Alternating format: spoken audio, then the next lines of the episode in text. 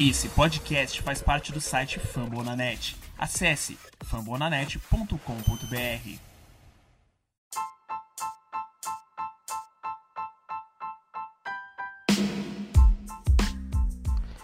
Fala galera que acompanha o Lakers no ar, tudo bom com vocês? Está começando mais um episódio do Lakers no ar, aqui comigo, Emerson Barbosa, trazendo para vocês mais uma vez um resumão do que houve nos últimos jogos e uma projeção do que vai rolar daqui para frente.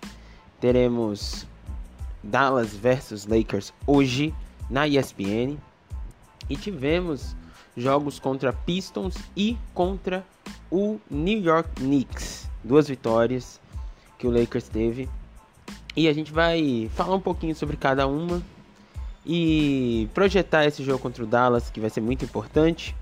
Então, já pegue seu, seu lanchinho, porque o podcast é pocket. Então, se quiser pegar um franguinho, um, pocketzinho assim para combinar, ou se você estiver no caminho de casa, caminho do trabalho, só está escutando só para dar uma diversificada no seu conteúdo do Lakers, seja bem-vindo. É, nós vamos pro conteúdo.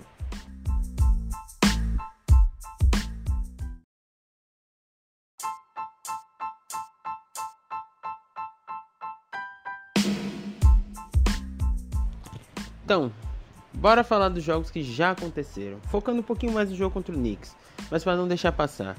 Contra o Pistons, o Lakers ganhou de 106 a 99. É um grande jogo do Derrick Rose pro lado do Pistons, só que era um Pistons muito desfalcado. Seis jogadores, se eu não tiver, se eu não tiver enganado, ficaram fora. E o Lakers teve um grande jogo defensivo quebrou o recorde de blocos na temporada, fez 20 blocos. Anthony Davis teve 8 blocos. É, Dwight Howard 5, Magui 6. Então foi um jogo defensivamente muito bom na, na área pintada, mas cedemos muitas bolas de 3 para um time muito desfalcado. Lances livres também. O Detroit chegou a passar à frente no último quarto. E o Lakers só conseguiu no último quarto mesmo dar uma desgarrada e conseguir ganhar o jogo, mas conseguiu mantendo é, sua invencibilidade contra equipes com campanha negativa. É, o destaque do jogo, obviamente, Anthony Davis e LeBron James. A Caruso também fez um bom jogo, fez 13 pontos. Contra o Knicks, que é o, o assunto principal agora, o Lakers ganhou com um pouquinho mais de facilidade. Ganhou de 117 a 87, principalmente o último quarto Deu para jogar com Garbage Time, que eu não lembro nem qual foi a última vez que o Lakers jogou com Garbage Time.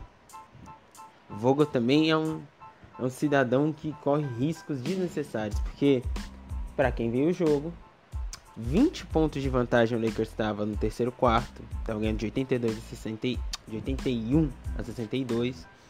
E Anthony Davis em quadra, tentou dar um toco no Julius Randle, caiu de bunda no chão, quase teve uma lesão séria. Quase. Quase fraturou o cox e teve uma lesão no sacro. Sacro. Tem que se né? Mas só ficou com um roxo na bunda. O famosa lesão no glúteos máximos, como o Trudel passou. Roxo na bunda eu peguei do. É, do que falou o, o Roma 7. Mas. Foi um risco desnecessário, na minha opinião. Davis podia já estar tá muito bem descansando.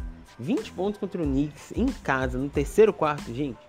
LeBron não devia nem pisar mais na quadra para descansar. Porque ele já jogou, já fez o que ele tinha que fazer. E o Anthony Davis, idem. Minha opinião. Eu sei que tem muita gente que é contra o load management, etc. Mas eu sou muito contra as estrelas estarem jogando contra um time que o jogo já estava ganho. Eu sei que o Lakers Vídeo o jogo contra o Suns, que a gente entregou uma vantagem de 36 pontos e só, não, só venceu porque o LeBron e o Anthony Davis voltaram. Mas pelo menos descansa eles até o time precisar. Não precisava chamar os caras a essa altura do campeonato e deixar eles jogando muito tempo, na minha opinião. Mas vamos seguir no baile. É, destaque do jogo: LeBron James, 31 pontos, 5 rebotes, 5 assistências. Kyle Kuzma com 16 pontos e 6 rebotes. É, quem teve o Caldwell Pope com 15 pontos. O Avery Bradley e o Danny Green também passando de, de 10 pontos. E o Dwight Howard com 8 pontos e 13 rebotes. Ah, Emerson. O Rondo teve 8 pontos e 10 assistências. Foi um destaque, não foi? Foi, né? Ele jogou com um pouquinho mais de vontade do que nos últimos jogos. Mas ainda assim, eu me não me recuso, obviamente. Quando o Rondo tiver bons jogos, eu vou elogiar. Mas eu tenho um pé atrás de elogiar o Rondo, porque quando ele joga com um pouquinho mais de vontade, como foi o caso do jogo contra o Knicks, ele joga decente. Só que ele não joga sempre com um pouquinho mais de vontade. Então eu não elogio quando ele joga com vontade. Porque jogar com vontade é o mínimo que ele tem que fazer por receber o salário que ele recebe. Ponto. Se você ficou triste, ficar chateado com isso, infelizmente é verdade. Mas comente aí, se você ficou triste, chateado, comente, pode comentar que eu, eu sou uma pessoa que escuta os comentários. E eu escuto bastante vocês me xingando por falar mal do Rondo, xingando o Enzo por falar mal do Rondo, mas é a vida. Lidem com isso, tá bom? É, outro ponto legal de se destacar no jogo é quão Dwight Howard está sendo fundamental. E o pessoal tá bravo por ele estar entre o top 10 do All-Star Game, mas Dwight Howard, nesse jogo específico, e a gente. Vocês vêm usando lá no Lakers no ar, os meninos do Lakers A2, do, do Lakers Interativo, o André, usando muito uma estatística chamada Offense Rating e Defensive Rating e Net Rating é, que é a, a, projeção a cada 100 posses de que o time faria. Vou usar o exemplo do Howard nesse jogo. O Howard jogou 25 minutos. Não deve ter dado 100 posses o, o que ele jogou. Não deu, obviamente. Se fosse um jogo com 100 posses, 100 posses é o que dura normalmente um jogo de 48 minutos. O Howard teria, o time que o Howard estava teria feito 157 pontos e o time adversário teria feito apenas 71. Net rating absurdo, absurdo, de mais de 80. 86 para ser mais exato, se eu não estiver errando conta aqui. Um net rating de 86. Isso é um absurdo. É, outros jogadores também, Danny Green com o, o Office Rating 142, Defensive Rating 91, de, é, Bradley de 123, 194 e, e 94 de Defensive, Javel McGee de 110 e 65, foram os melhores jogadores disparados da partida. Caldwell Pope também, 148 e 97. É, mas o do Dwight Howard foi abissal. E aí tem jogos que ele faz, ele não faz tantos pontos, não pega tantos rebotes, mas você percebe nessas, nessas estatísticas o quão bom ele está sendo no Lakers e o quanto ele está impactando no jogo. É diferente de ele ter uma stat vazia, um eu não vou falar do Rondo de novo, não vou, prometo. Mas tem jogadores que tem double double, tem quase triplo duplo mas se você pega essas estatísticas, você vê que é uma estatística vazia, uma estatística que não tem tanto fundamento. E o Howard está tendo boas stats, e mesmo quando não tem boas stats, ele tem fundamento no jogo dele. Isso fundamenta o jogo dele. E, e ele está sendo um jogador defensivamente muito importante e ofensivamente muito importante também. Então, aqui eu quero deixar essa, essa parte do podcast falando muito bem do Howard porque ele merece. Não tinha um torcedor do Lakers acreditando nisso. Eu duvido, pelo menos. É... Não, mentira. Tinha alguns. Mas eu duvidei. E muita gente que eu vi na, na TL duvidou de que ele voltaria e faria isso. Seria um bom role player, um bom jogador, vindo do banco, que ia contribuir tanto eu tiro o chapéu porque o Howard está fazendo até agora e merecidamente ele teve seu contrato garantido essa semana. Então, essa parte do podcast fica para o Howard e tudo que ele trouxe está trazendo para o Lakers.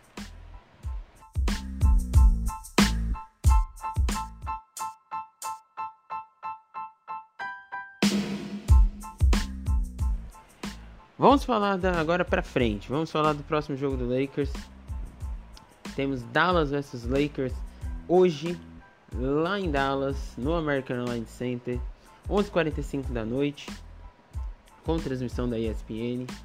É, hoje, obviamente, para quem está escutando o podcast no dia que foi lançado, dia 10 de janeiro. E para falar desse jogo, vou chamar o arroba Brasil Underline Mavis, o André Lucas, que vai passar a visão do Dallas para esse jogo, junto com o que esperar desse jogo e o que ele viu nos últimos três jogos. Particularmente, particularmente, é um jogo que eu espero bastante. E todos os Dallas versus Lakers, embora dessa vez provavelmente não vai ter Porzingis e não vai ter Anthony Davis, é... todos os Dallas versus Lakers eu curti.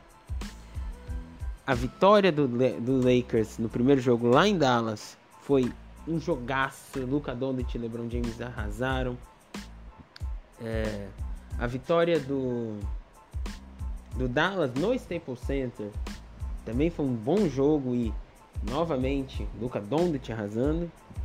E agora esse último jogo que o Lakers ganhou foi um pouquinho menos pareado do que normalmente é, mas do mesmo jeito é um jogo que a gente espera bastante. Principalmente por ser locador onde tivesse o LeBron James. Sempre vamos esperar alguma coisa boa desses jogos. É... Mas eu quero ouvir a opinião do André a respeito desses jogos e a respeito do jogo que virá pela frente.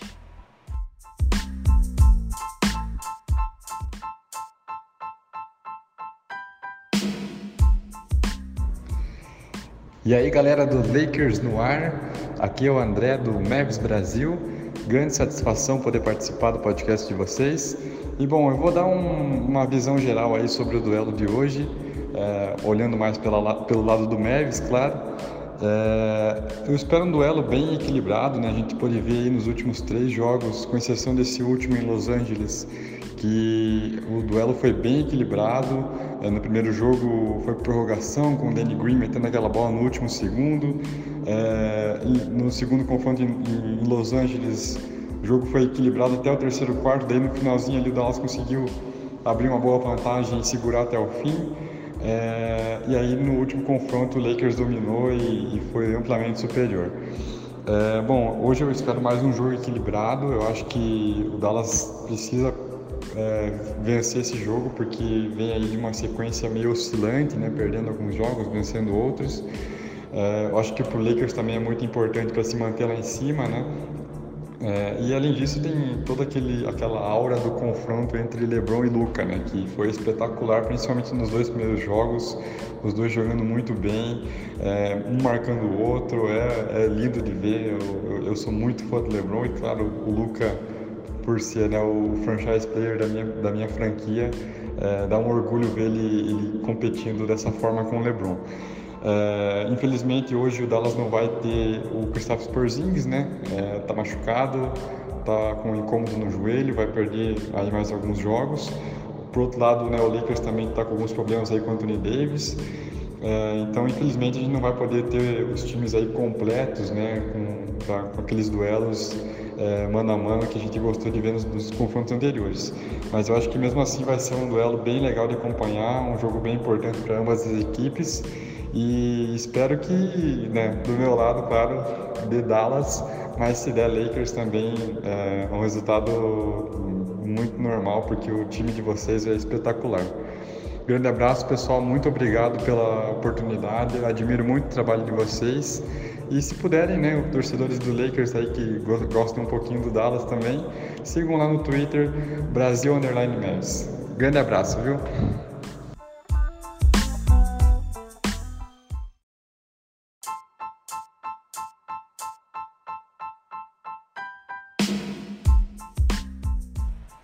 Valeu, muito obrigado, André.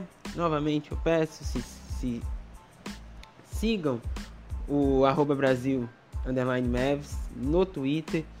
É um baita perfil, não só falando do Mavs e se você gosta de NBA, você tem que seguir um perfil do Mavs porque ele fala de Luca Doncic, então por favor, faça esse favor.